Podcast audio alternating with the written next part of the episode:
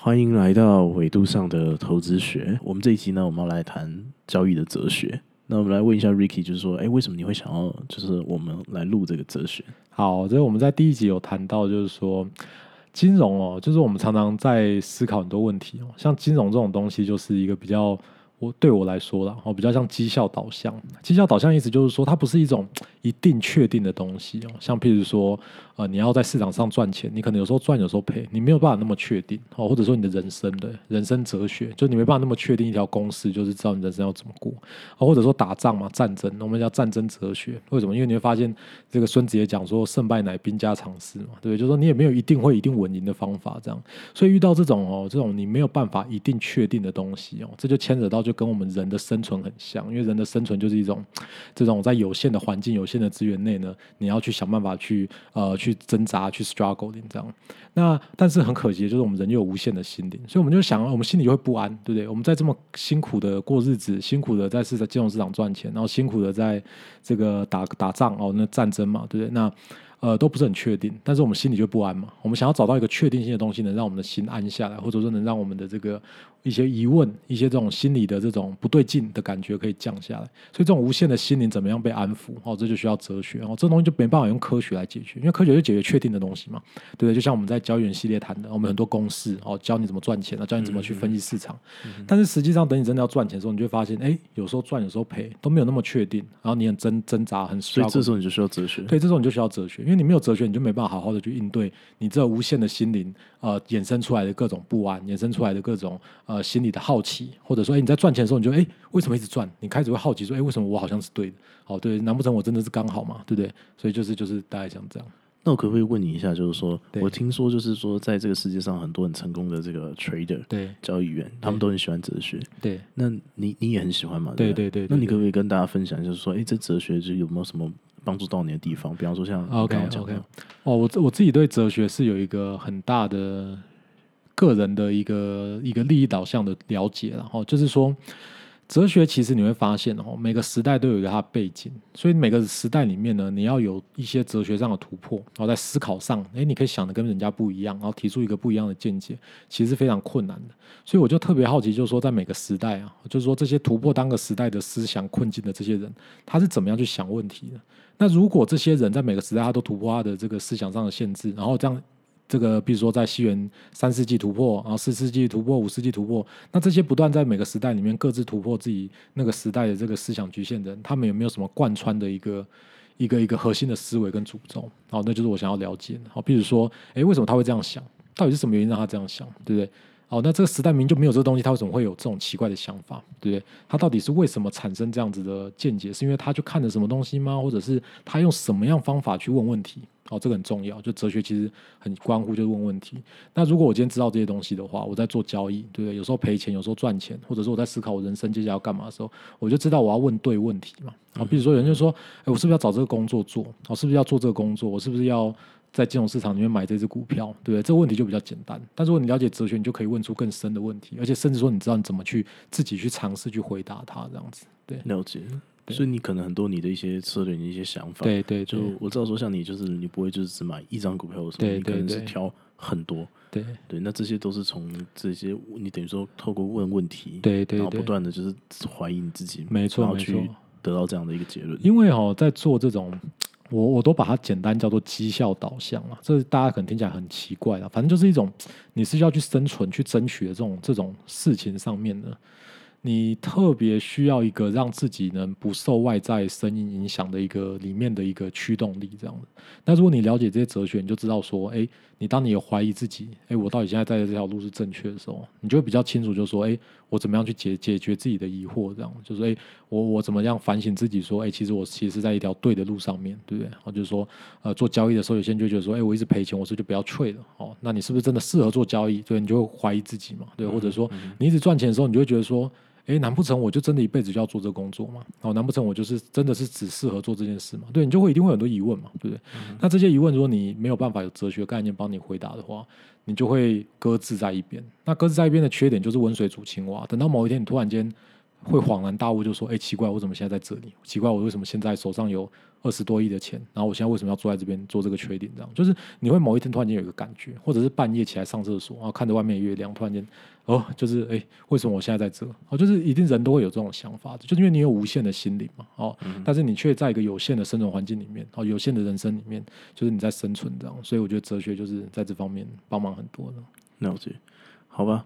那这个，我们上一集谈这个，这个，这个，这个泰勒斯，对，那我们谈到说，哎，他主张这个水是万物的本源，对，那他目的是要引战，对，所以我们说他其实可以算是这个乡乡民的这个啊前辈，老老老前辈啊，这样子，对对对。那我们今天。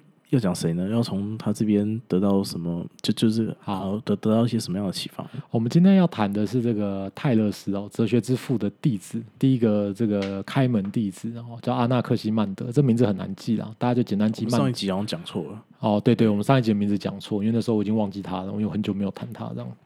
那阿纳克西曼德呢，他是泰勒斯的一个蛮有名的弟子，然后生也是一个呃生活富比较富裕的一个弟子这样子。那我们先前情提要一下哦，泰勒斯在这个他的哲学的这个部分，他有三个很重要主张。那最重要主张就是他强调，哎，水是万物的本源。哦，这句话就是引战，对不对？就说，哎，水为什么是万物的本源？对不对？这个麦克风是万物的本源吗？对我这桌子是万物的本源吗？就是桌子不是水组做成的。对，对于我们这些 podcast 来说，就是这个麦克风是万物的本源，这样 没错。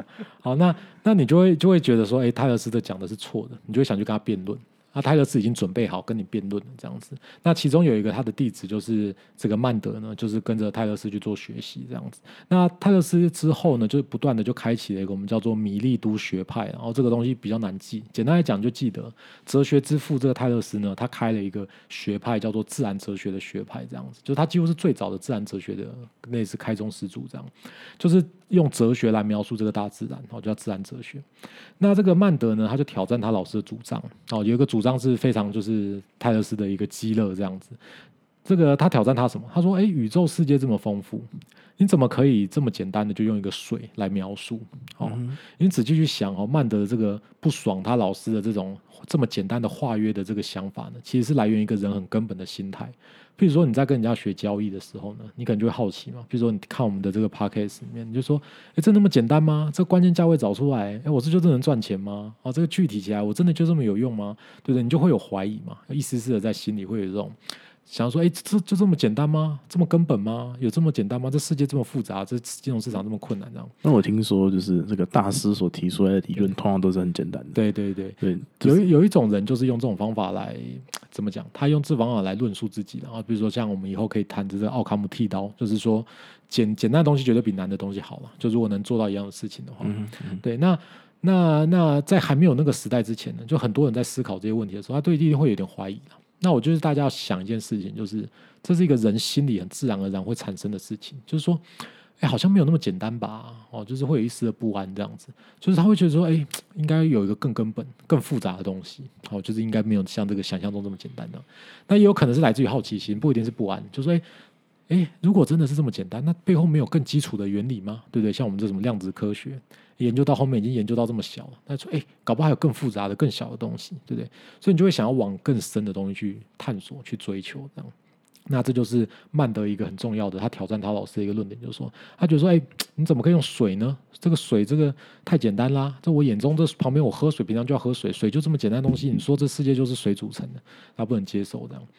那我们稍微介绍一下曼德。曼德是因为他是生在一个比较富裕的家庭，然后呢，他是很早就成为殖民地的政务官，然后在希腊这各个岛屿之间就是去这个游历这样子，然后这个到一些岛屿呢，他就会去呃去分享谈一些东西，因为他是政务官嘛，然后就要跟这些政治的人去谈一些观念概念这样子。然后他在不断的游历各地的时候呢，他同时也做了这个希腊的这个地图，哦，因为希腊很多岛屿嘛，他去很多地方，然后去衡量这个航海的距离啊，去做出这个地图。那据说他是史上第一个做出地图的人。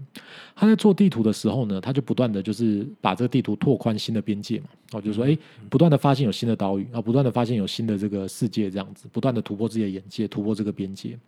所以在他这个生命的经验里面呢，他就精华出来，他觉得说，诶，他老是说水是万物的本源，哦，这个熊肝丹啊 m o k o d i n 哦，他觉得是什么？他觉得是万物的本源是这个无限的边界，哦，这听起来很抽象哦。什么叫无限的边界？好，我来这边举个例子。这个曼德呢，他就用一个冷跟热来描述。他说：“哎，你看这个我的老师泰勒斯，他说水是万物的本源，但是水具体是怎么来的？他说我们观察生活中水怎么来的？水是什么呢？我们仔细观察哦，水就像一团冷空气呢，被这个热的空气包包住。”然后这个冷空气就会慢慢凝结出小水滴，哦，就像这个早上的这个花一样，哦，早上的小草，然后这个冷空气嘛，然后太阳出来，然后这个热空气包着这冷空气，所以冷空气就是在叶子上面凝结出小水滴这样。所以这个热的空气呢，就像一个边界一样包住这个冷空气，所以冷空气就结出小水滴。小水滴结出来之后呢，它就干嘛？它就冲破这个热，冲破这个热的空气，比如说就滴下去嘛，往下滴，往外飘这样子。那飘出去之后呢，这个水滴就会围住这个热的空气。OK，围住这热的空气，这样，然后这时候就是一个新的边界嘛，然后这个水的这个边界包住这个热，然后这个热呢就会从里面加热，然后加热，然后不断的把水加热，所以水加热就干嘛？水加热就变成什么？热的水蒸气，对不对？所以在这个水的外面又形成一个边界，哦，热的水蒸气这样，所以对这个曼德来说呢，这个世界就是这样，冷热冷热，不断的把边界突破，边界突破，边界突破，然后一层一层这样往外爆。他认为这个呢才是这个万物的演变的一个本源。所以你就会发现，他跟那个泰勒斯哦，他的主张是不太一样的。泰勒斯感觉好像是比较静态的主张，哦，水是万物的本源啊，就来跟你辩论这样。但是呢，对于这个这个这个这个他的弟子来说呢，他觉得说要有一个更抽象的，然后更具体的东西来描述这个世界根本的这个演变这样子。我怎么觉得，我想。听你这样讲，他们两个其实好像是有点一体两面的味道。对，这就是很重要。我觉得你讲的非常重要。如果今天各位听众听出这种一体两面的感觉，你你会听起来就是说，哎，他的弟子完全就是主张一个跟他。老师完全相反的东西，但是你可以听出来，它里面有一贯的脉络，对不对？就说，哎，他好像某种程度继承了他老师的一些东西，但是又完全反对他老师的一些论述，这样，这就是西方哲学一个很重要的传统，这个我们叫做叛逆的传承啊。那我们用比较学术的名词，就叫做批判理性啊。那比较抽象一点，我们就想成就是你就是会反对你老师，但是你在你反对老师的过程中呢，你会发现你无形中你还是有传承一些东西下来。最简单的例子就是什么？像我们常常都讲嘛，譬如说，如果一个家庭里面有女儿，对不对？女儿就很讨厌她老爸，对不对？因为就是老爸就是保守啊，老爸就做什么事情都不好这样。但是我们都听过一个故事，这女儿长大之后，她找的什么另一半？都会跟他老爸很像，对对，就是就是你明明小时候就这么讨厌你爸，然后讨厌你爸的这个各种行为，讨厌你爸这么严格，哎，但是你长大之后你要找你的另一半的时候，你会发现你会找的跟你爸很接近的，所以这种就是一种这种传承的味道，这种继承遗这种这种遗传的这种感觉，这个就是西方哲学哦，跟东方哲学很大的差别。东方的哲学比较喜欢什么？哦，什么集大成啊，韩愈啊，韩愈集大成啊，这个朱熹集大成啊，然后这什么都集大成这样子，好像就是我要广纳百川这样。但是在西方比较这样说，我完全把你打翻。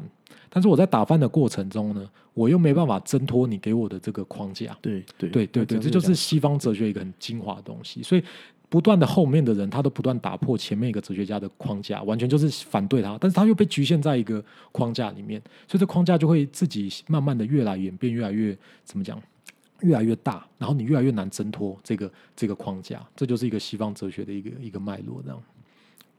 对，那 OK，所以我们讲到这边就大家知道，就是说曼德呢，他继承他的老师哦泰勒斯呢下来呢一个很重要的这个这个过程哦，他主张就是说这个无限边界哦，就是一层一层突破，然后再一层再突破，一层再突破。那泰勒斯呢，他有一个第三个主张嘛，我们上次有谈哦，一切物质都充满生命哦，这个这个曼德也不爽，他觉得说妈的，你讲讲一切都充满生命，这个实在是太太太神话，他不能接受这样。所以他就进一步往前就讲说什么？他讲说，哎，其实这个神明呢。有两种，一个是爱的神，一个是这个恨的神。爱的神呢，会想让东西聚在一起；然后恨的神呢，会想让东西就是分开来。所以，如果今天譬如说这个这个你煮东西哦，东西凝结了哦，凝结一块，那就是有爱神在里面，所以它就聚在一起。那如果你今天把一个球往地上摔，哎，它碎了哦，那就是恨的神在里面，所以敲到地上它才会碎成一片这样子。他就用这种方法呢，就是又比他的老师哦泰勒斯又更往前走一步，就觉得说，哎，这个世界呢，就不是只有这个这个这个。呃，这个神明，而是说，哎，这个具体这个神明呢，是有这种往外推的力量，还有什么往内聚的力量，这样子。但他也承认，就是这世界有神。对，因为他有神，因为没有办法，因为那时候他们的观察能力、科学都不够嘛，所以他没有办法去做更多的解释。但是是一个很好的开头，这样你可以发现，就是说。这是一个更细的这个物活观哦。我们上次有讲过，就是说我们认为这东西是活的，然后就是把这个这个各种世界的这个自然演变呢，想的是有一个这个这个神明在里面这样子。物活观就是说，这个世界所有东西它都是有，就就对对是活着的。像比如说石头，它也是活着。这个哈，我们在未来会讲到一个哲学家，可能要很久啊。这是近代的哲学家，这我们大概要讲到七八十集，我不知道。我们会讲到一个叫丹尼特的，丹尼特他在讲说，我们现在对 AI 的判断，就是开始回到，就是说，我们可能又要开始考虑这个物货关进来，因为今天你看到一个 AI 呢，你怎么样确定它是 AI？就是他如果今天是你把它当成他是活着的。对不对？你就可以问他问题，他回答你，对，他就活着。但他如果是今天程式写好的回你问题，他就不是活着。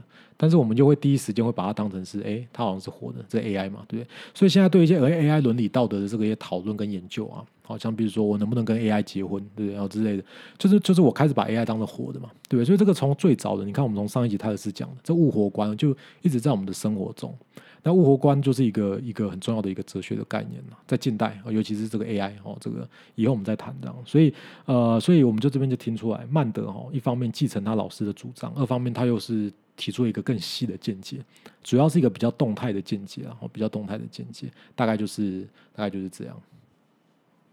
那那这个东西就是说，在这个金融市场有什么 OK OK？如果今天是讲这个神明呢，我们就可以把它想成，就是说，我们很多人都会讲说，这市场是恐惧跟贪婪两股力量嘛。我们有时候去想象，就是说，哎，市场有买方卖方，好像就是有一个人坐在电脑前面飞飞臃肿的，然后他是一个负责买方，另外一个就飞飞臃肿是负责卖方，好像这这两个人在不断在比这个敲键盘的速度这样子。所以我们就会就对对市场有这样想象嘛。所以这就是我们一种物活观的一个应用这样。那如果我们现在考虑这个曼德提出来的这个爱神跟恨神就有点像是这个市场价格呢，如果现在在盘整，哦，就这个爱神在里面，然后这个盘整价格在凝聚起来，然后说市场一个很大的震荡，我就恨的神在里面，然后就开始这个离散这样。所以如果今天各位呢，又做一些这个交易策略呢，这个对波动的判断呢，就是这个里面有爱神跟恨神在里面这样。对，好，就给大家做一点想想法的参考了哈。就比如说市场有时候贪婪，有时候恐惧，哦，这个大家一窝蜂贪婪，一窝蜂恐惧，这种我们也是把市场想成它好像有个灵魂在，哦，它会贪婪，它会恐惧这样子。对，哎，我想，我我我这边我想回应一下，就是说这个，嗯，不管是我们前面讲这个泰勒斯，还是后来我们讲这个阿纳克西曼德，对，我觉得其实我很好奇，我我我想问你，就是说这个啊。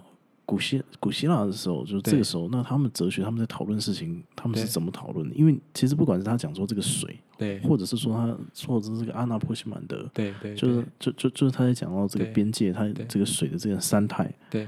这些东西其实都跟我们现代，其实他们是有装到这个精髓的。对对对对对，呃，他们基本上是这样哦。古希腊呢，它有一个很重要，像我们刚刚今天介绍这个曼德，它就是一个很清楚的一个指标，它是一个殖民地的政务官。那个时候能负责这个有受教育的阶层，或者是需要受教育哦，这种贵族阶层呢，他在这个希腊的世界里面呢，他都会扮演这种外交官啊，或者是这个这个这个殖民地的这种政务官的角色。那殖民地的政务官最大的特别是什么？你想想看嘛，我们以前学很多殖民，比如说台湾被日本殖民的时候，日本人会做一件什么事情？皇民化运动，对不对？他要不断的去洗脑你嘛，让你相信他是什么？他是这个皇，这个日本天皇是最好的。所以一样在希腊那个时代呢，他们去殖民很多个岛屿呢，哦，这一个国家嘛，他可能一个城邦，他去殖民其他岛屿，他必须洗脑他当地的人，对，就说，哎，这是我的这个城邦是最好的，然后你要相信我们，然后这个我们城邦的政治是最棒的，我们的城邦是很擅长什么么比运动的。哦，很擅长比腕力的，比摔跤的，对不对？他就会被很多人问问题嘛，他的子民就会。就会有怀疑啊，就是为什么我要被你统治这样，所以他就要想办法去说服他们。所以这些政务官呢，或者是这些这个这个这个贵族阶层，在希腊的这些贵族阶层，那他们就经常需要锻炼，就讲话，因为他们要不断的去管这些很难管的殖民地，因为不像我们一般这种一般的大的土地上的国家，哦，这个可以直接派兵碾压，因为他们都在岛屿上嘛，对你管不到他，对你，就没有电就没有电话，对不对？所以所以你必须要用精神上去给他驯服，所以让这个曼德呢，他就是。为什么要学这些东西？然后他们怎么去讨论？那就是因为他的这些学生呢，就是呃，就要去负责未来去说服这些他统治的人民，这样，所以就要练练习怎么去解释、去思考问题。好，那这就是他们学习讨论这样。对 OK OK，了解。对，好吧，那我想我们最后啊，我们再聊一下现在这市场的情况吧。我今天中午就是吃饭的时候，我在看这个 Bloomberg，是，那我就看到两个我觉得蛮有意思的一个资讯，我想说，哎，这刚好可以我来问一下 Ricky 说，哎，怎么看？或者是说我们今天谈的这个啊，阿纳克西曼的，这这怎么看这个东西？今天讲到就是说这个啊，欧股啊。欧股从年初到现在已经涨了十三趴，对。然后呢，它整体的这个股价是这个 all time high，就是历史新高。对。那这个但有意思的是，美股，美股之前涨很多了嘛？对。这涨的真的是太夸张了。对对对。那这个，然后我们看到是 VIX，就是衡量这个恐慌的这个指数在上升。对对对。那你怎么样子看待就是这两个？这就是一个很实际的哦。你看我们今天讲的这个阿纳克西曼德，它其实里面隐藏着就是一种。两个力量不断交织、不断突破，然后边界不断提高的那种感觉，然后两股力量会越来越强。所以你看嘛，欧股达到这 ATH o t i m e High，对这个我们常常都讲有这个 all time high，all time high 就是一个边界啊，对它不断的突破自己的边界，对这个这个现在你就可以看到这个市场的力量，然后不断的突破它自己的边边界这样。那这个边界会不会带来这个下一个？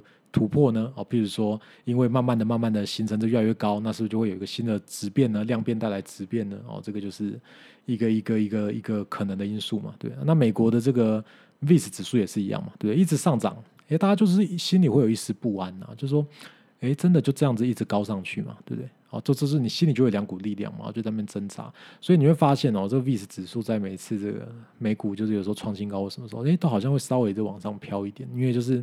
市场就是有一点那种，就一点点不安，一点点好奇。好，就是我们今天讲的这个曼德，他不爽他老师，就是因为他觉得说，哎，是不是有一个更根本的东西？哦，就他就是不相信他自己这样。然后，因为他不觉得事情是这么简单的，所以市场可能就有些人会获利了结，或者说，哎，他们可能会先离场这样子。所以看这种 old time high，或者是这种我们从来没有看过一些金融事件哦，你就要相信，就是说这市场可能有一种情绪，这情绪就是从阿阿卡纳西曼德这时代他就已经指出来，人的心中会有这种。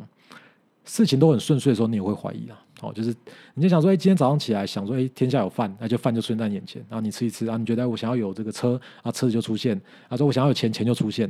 就算这么顺你意，你还是会怀疑说，到底为什么会这样？为什么会这么都顺我的意，对不对？所以，呃，这个这个人都会有这种。无限的心灵哦，就算你给你再多的物物质上的东西，都会这样。所以市场也是一样。所以我们在观察一些哦，在金融市场里面一些新的事件的时候呢，一定要记得，就是人的这个根本的本性是不会改变。就是说，哎，事情都很顺遂的时候，就是会有那么一点点的这个。这个这要怎么讲？一点点的反弹，一点点的小小的刺激，好，这个时候就是一个讯号，告诉你说，哎，可能大家想法上已经开始有点怀疑了，这样。哎，那像你刚刚前面在讲到，就是讲到说这个，哎，这个市场啊，就好像这个两个胖子坐在对面敲键盘，对对，一个是买，一个是卖，对对，那会造成这样子 all time high，是不是？就是说，愿意卖的这个胖子他去健身了。啊，你也可以这样讲，对对，只是大家有时候有听我前面几集有讲啊，我通常对市场不习惯想这个买卖是个别的力道，我比较喜欢把买卖看在一起。不过，不过你讲的是啊，你讲的是是，买卖程度看在一起，那你怎么看？买卖看在一起，意思就是说我们讨论的市场深度嘛，所以我们是认为说这个买卖在这边之所以市场深度深，是买卖在这边都愿意参与。那市场上上涨的原因，是因为当有一个一点力量往上飘，就是往市场推升价格的时候呢，这个买卖的双方都量比较少，所以就很快的价格就往上上去。然后到一个地方呢，就是买卖又会变得量比较多，然后就卡住这样。所以我们可以说，就是当今市场的价格一直在漂移的时候，对它的量其实常常并不是非常大的。你可以这样讲，或者说是一个很大的量，然后让价格在很短的时间快速的上升。就如果你把时间摊平的话，再把量摊平的话，你会发现就是说，哎，这时间是很短的这样对。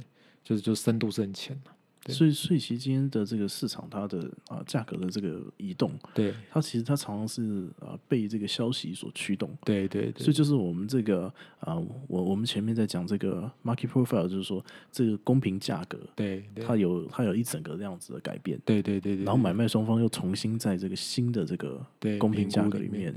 所以这就像跟曼德讲的嘛，这种无限边界的概念，就是诶，他不断的突破他自己，对市场又突破他自己，市场市场又突破他自己的共识，然后形成一个新的共识，又在他突破他自己的共识，又在形成新的共识，这样，所以我们就可以从这个这个无限边界的概念来想，就是说这个市场的感觉。那为什么你不？那为什么你不会去看？就是说这个买卖的这个力量，就是说因因为因为如果说，因为如果我们先去想到，就是说，哎，这个市场它刚开始，对对，那这个它的价格会一直漂移，不就是很多人不愿意卖嘛？对对对，那那买的人要追逐这个价格，对，那他就一路这样子往对。就是他一路往上冲，但是这个买的量就也不够嘛，因为卖卖的人就这么少，所以我今天看的是成交量，就我的单元是看成交量，我的单元不会是看说买卖的这个这个部分这样，我单元就是看成交成交的这个量，因为有成交就是买卖都有嘛，所以卖的少，买的也少。那你说很多人要买，那那是他再到另外一个价位的事情，不是现在这个价位的事情，这样这有点复杂，我不知道你有没有抓到我的。OK OK，我了解，我了解。所以其实我们可以来说，就是哲学其实真的很重要，因为你要问对问题，但才不会再看第四台一样啊，这个主力你看这个没有量，这个怎怎么样？没错，所以你会发现哦，这个这个这个这个阿纳克西曼德很有趣，他这边代表的是一个叫做一元论哦，他你可以说他是这世界上第一个叫一元论。一元论就是说他习惯把事情看成一个单一的本质。那另外一个很有名的就是二元论哦，就习惯把世界看成两个不同的这个对立的一个本质这样子。那你会发现阿克纳西曼德他是比较看成是单一的本质，就是说他把这个整个世界看成是唯一的无限边界，不断的自我突破。好，那也有一种是把它看成世界是两个不断的哦对抗，哦这个谁强谁弱，谁强谁弱，哦就是这种感觉。所以你可以讲说，我某种程度我个人的一个交易的哲学或想法是比较一元论一点哦，因为对我来说有成交才是，我并不会个别的去看买卖的这个。我不是说我完全不看的，就是我不会这样子去描述这个市场，这样。对对对，大概是从这边可以看出我的差别。了解。对，好，那我想我们今天到这边好差不多告一个段落。那这个 Ricky，我们下一集好，准备带给听众朋友什么东西 OK，我们这三集从前一集泰勒斯到这一集这个阿阿克纳西曼德、阿纳克西曼德，到下一集我们要讲阿纳克西美尼。好，就是简单讲，这一集是曼德，下一集是美尼。这个美尼呢，他是这个曼德的弟子，好，就是总共三代，好，这个这个爷爷，好，儿子，好，跟孙子，好，三代这样。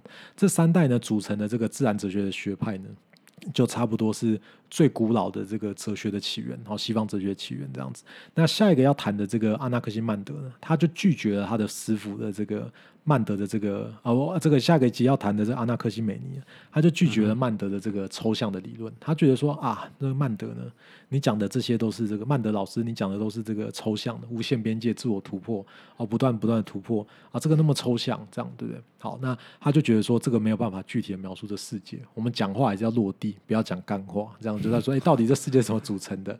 你应该回到像泰勒斯老师那样子，这泰勒斯的祖师爷那样子，就是哎比较具体的指出这个什么物质是组成这世界的一切。那他就举出一个例子是叫做气，好，他认为气是组成这世界的根本的本质。OK，他又更往对对对对，那他有一个很大的突破是，他这边开始提出了我们俗称在哲学里面叫做资料的概念。哦，资料的概念是什么呢？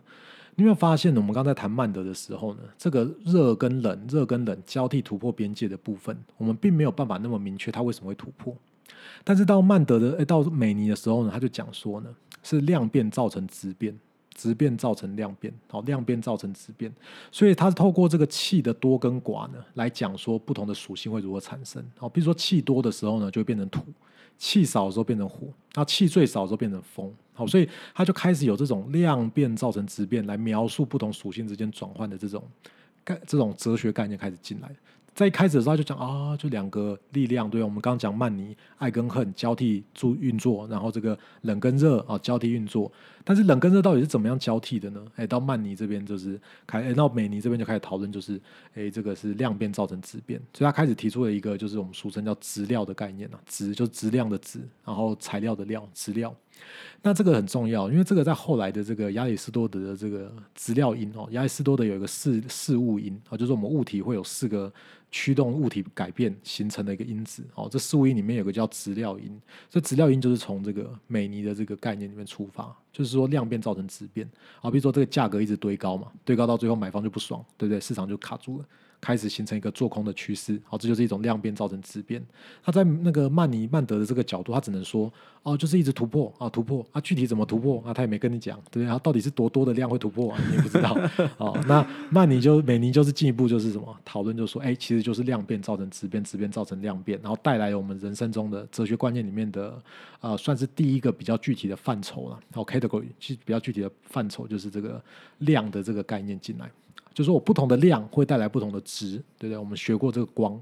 哦，这个光谱，这个光有不同的频率嘛，对不对？红的光是频率比较高，然后蓝的光频率比较低，然后这个这个不同的频率的数值会带来不同的属性，然后这就是一个美尼带来的一个重要的角色。这样，然后大概到这边，我们下一集谈完就整个整个初期的自然哲学学派就差不多了，我们就开始进到这个人与人的关系，然后这个早期的一些政治哲学、伦理学的学派这样子。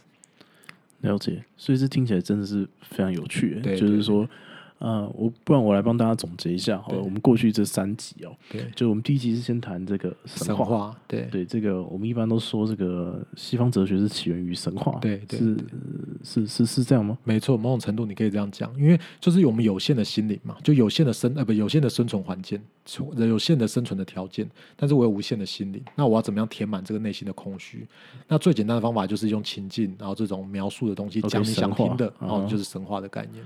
那后来的这些哲学家，他们开始走出了神话，对，等于说他们去认识世界，对对对。然后这个时候就是这个泰勒斯这个哲学之父，对，嗯，他就等于说他就形成了这个所谓的自然哲学，没错没错。然后他们三代这个弟子，对，从他最早就是谈这个水，没错，然后到他的这个弟子就叛逆，对，没叛逆批判，对批判，那他来谈这个啊突破突破这个边界边界，对这个，然后再到就是他们的下一代，就是我们下一期要谈的美尼美尼，那他就提出这个。气对，OK 对，就是这样，就是你会你会感觉得出来，就是一代传承一代啦。我当然可以再讲更细，但是基本上就是让大家听众了解，就是说这个脉络的传承，它是怎么突破前一代的。它几个很重要的根本，就是它要完全否定它上一代的东西。嗯因为你完全否定上一代东西，你会发现你其实没有办法完全否定，你一定无形中你还是在它的一个框架底下。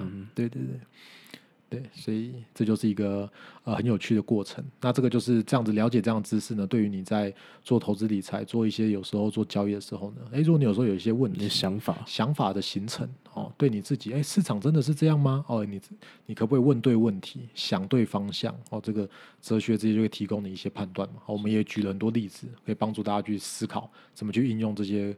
哲学来来看一下市场，所以我们可以说到，就是以前这些哲学家，他们对自然还不够认识，没错，所以他们是一透过不断的思辨，对，然后不断的从有限的资料去了解，来推断这个自然，对对。那对于我们现代人来说，这个金融市场，对，也就好像这个有点像。新的自然，没错，荒荒郊野外，没错，我们不够认识，对。金融丛林，对。对对对对对对对，沙漠。沙漠金融沙漠，对，我们不够认识，那我们也要问对问题，没错，然后才能够有一个想法出来，对对，这个就是变成我们的决策，没错没错没错。你这样子，我我我我觉得我我一个心得就是说，这个以前的这些人哲学家，我觉得他们是很厉害，他们其实收敛出来的就是我们当今就是科学，其实某种程度上，他们讲的，其实你仔细去看，他每一代其实都没什么太大的问题。对对对对对，对他其实就是我们现在研究的这个结构。当然了，我们这一代人可能。也都还是了解的太浅了，没有，我觉得，我觉得是你讲的非常正确。我常常会跟人家讲，这可能延伸再多谈然后，就是说，一般我们习惯哦，理工科出来哦，都有一种我们叫做科学决定论的态度。哦，什么叫科学决定论？科学决定论的意思就是说，他认为这世界就是从这个这个很。很白痴、很智障的状态，然后一路演变过来。没有古人，然后他就他就觉得说，古代人好像都是白痴、都笨蛋这样。但其实这是一个很大的侮辱，对，这是一个很大的。对对对，其实他们已经在那个时代发挥出已经非常卓越的这个智能水平，这样。所以 我觉得，我觉得我们这时代搞不好都还不一定有他们以前那种这么大。而且你要想，他们那时候的物质条件很很有限，然后生活条件也很有限，他们还不断的去这样思考，能有这样子的这种哲学的思想上的突破的。对，这就是我今天的这个感想哦，是就是。你看，我们是一般的小散户，对对不对？我们在市场上，这市场丛林、市场沙漠，我们也是非常有限，跟以前的人一样，没错。但是你看，人家那个时候，他可以问出这么对的问题，对不对？水，然后到三代，就是水的三态，对对不对？这都是我们现在耳熟能详的东西，没错没错，对不对？那所以其实，如果我们也能够保持跟他们一样的这样的一个心灵，没错，那我们是不是就能够在市场上面沉淀出一个？没错没错，后代来看，就是也许会更。呃，没错没错，也也许我们已经达到某种程度的一个策略和我们的想法。对对对，这就是这就是我的一个很重要的目的了。对，好，那我想希望今天这个东西对大家都有收获。很好，This is market profile，我们下次再见，拜拜。